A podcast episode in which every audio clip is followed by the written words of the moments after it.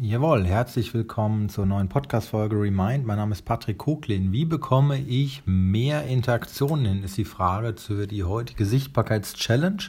Für alle, die noch mitmachen wollen und die ihre Fragen einreichen möchten, finden in dem Beschreibungstext ein Formular. Da können Sie sich gerne zur Sichtbarkeits-Challenge einladen, Ihre Fragen über das Formular einreichen. Dann beantworte ich die über den Podcast und du kommst automatisch in die PK Marketing und Coaching Community. Da dreht sich alles um den Aufbau eines Online-Unternehmens, um Marketing, aber auch um Coaching, Persönlichkeitsentwicklung. Das ist das, wofür ich brenne und womit ich mich seit einigen Jahren beschäftige. Wie bekomme ich mehr Interaktionen hin? Die Frage kam von der lieben Antje. Ich verrate ihren Nachnamen nicht, ich belasse es mal bei dem äh, Vornamen, damit ich hier keinen sozusagen aus bloßstelle oder niemand das Gefühl hat. Aber ich finde es immer ein bisschen ganz gut, persönlichen Bezug zu haben. Also, wie bekomme ich mehr Interaktion hin?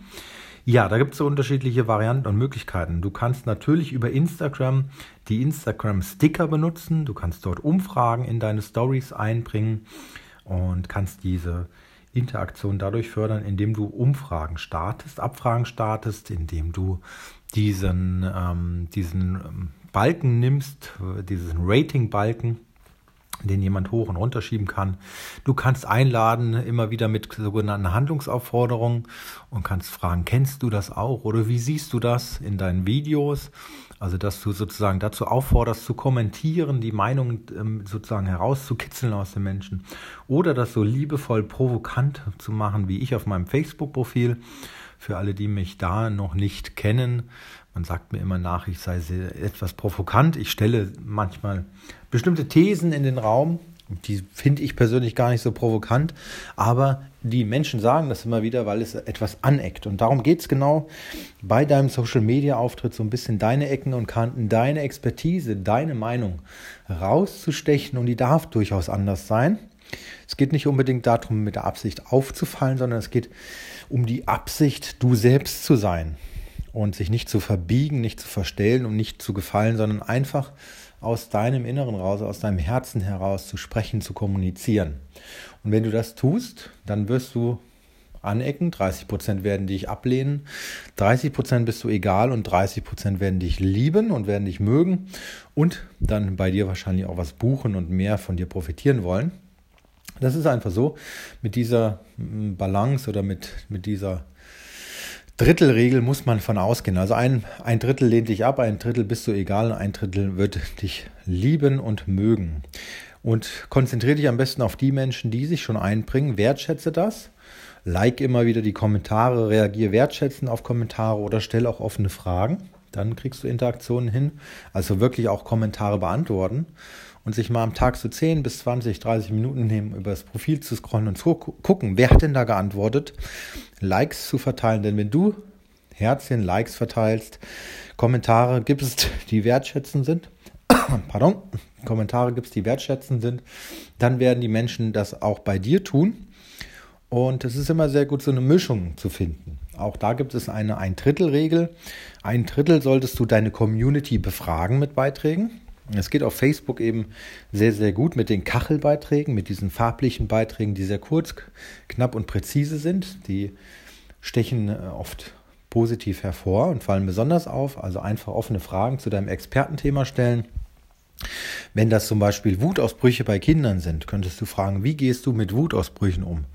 Oder wie gehst du damit um, wenn deine Kinder starke Emotionen zeigen? Mal als Beispiel. Und dann kannst du einfach schauen, was die äh, Teilnehmer und ähm, also deine Community-Teilnehmer darauf antworten, wie sie reagieren.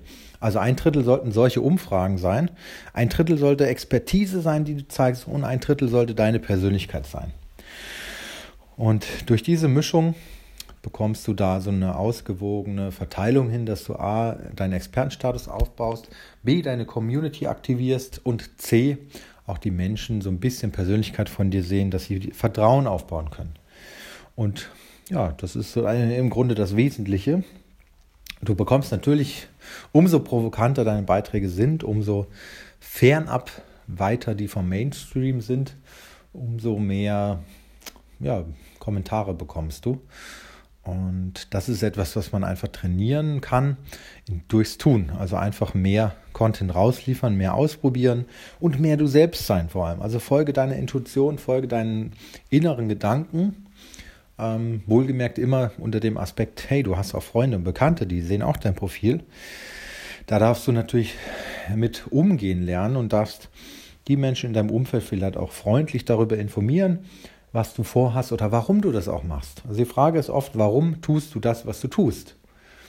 Und viele denken, da geht es nur um Aufmerksamkeit, nur um laut zu sein.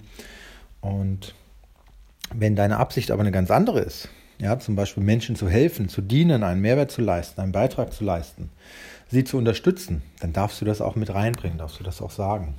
Also kommuniziere deine Motivation, deine Absicht und dann werden dich die Menschen da auch gut einordnen können. Und die Provokation ist ein Aspekt.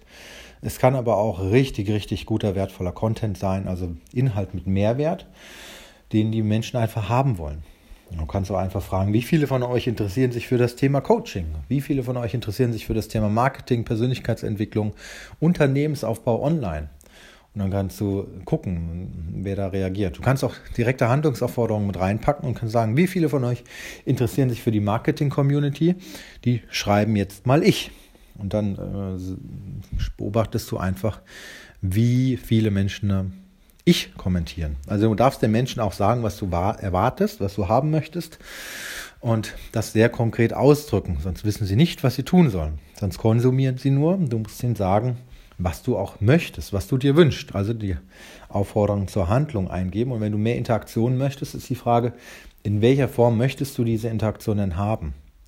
Und das darfst du deiner Community gerne mitteilen und dann erwartungsfrei sein, was du geliefert bekommst. Das kann mal nicht sein, das kann aber auch mal Hate sein, das kann also Hasskommentare, negative Kommentare, Kritik. Das kann aber auch viel Wertschätzung sein.